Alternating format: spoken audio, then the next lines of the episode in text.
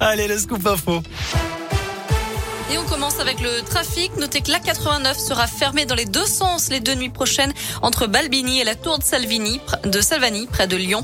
Euh, fermeture de 20h à 6h pour des travaux de maintenance dans les trois tunnels du secteur.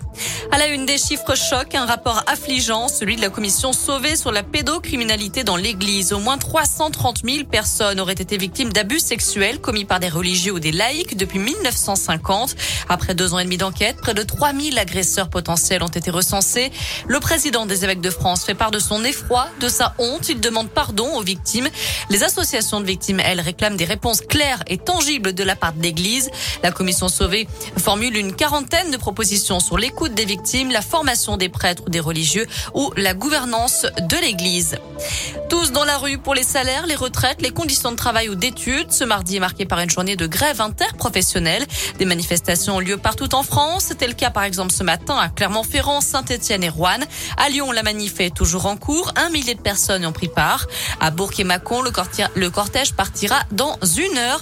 Une grève qui crée des perturbations notamment dans les transports, les crèches ou encore les cantines scolaires. On vous a mis tout le détail sur l'appli Radescoop et radescoop.com. Un jeune homme sauvé par des gendarmes à Culose dans l'un vendredi dernier. Deux militaires en patrouille ont été interpellés par la passagère d'un train à quai pour un jeune homme retrouvé inconscient à bord. L'un d'eux a alors commencé un massage cardiaque, l'autre est allé chercher de l'aide. Ils ont réussi à ranimer la victime avant l'arrivée des secours grâce à un défibrillateur trouvé à la mairie. Le jeune homme âgé d'une vingtaine d'années a été transporté à l'hôpital. Son état se serait amélioré durant le week-end. Et puis une macabre découverte à Moulins ce matin dans l'Allier. Un corps sans vie retrouvé sur la banquette arrière d'une voiture d'après la montagne.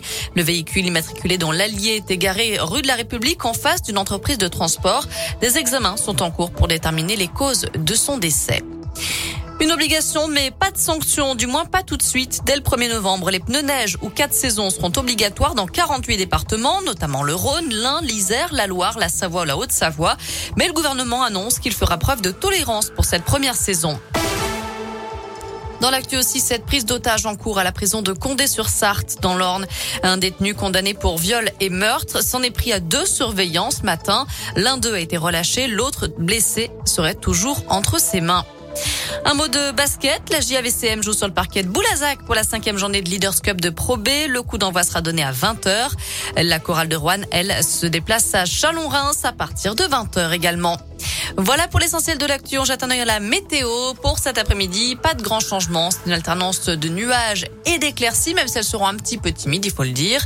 Les températures varient entre 12 et 15 degrés. Il pourrait y avoir également un petit peu d'averse au cours de l'après-midi, mais rassurez-vous, rien de méchant.